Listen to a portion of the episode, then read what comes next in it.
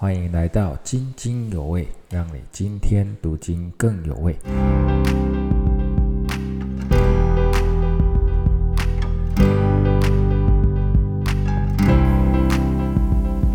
彼得前书二章十八到二十五节，我们做任何事，要像是为主做的一样，甘心顺服，不求回报。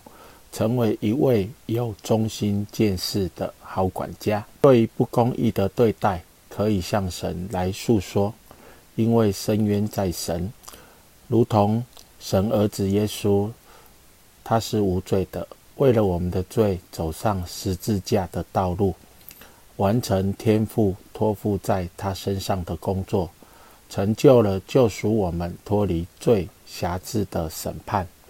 也因为这样。的关系，当我们在做任何事的时候，也当思想耶稣为我 付上的代价。虽然有困难，我是为主摆上的，就不算的什么了。那我们一起来祷告，亲爱的主，透过这一段经文，再次提醒我思想耶稣的付出。有时我们却忘记了，我们得着这救恩是白白得来的。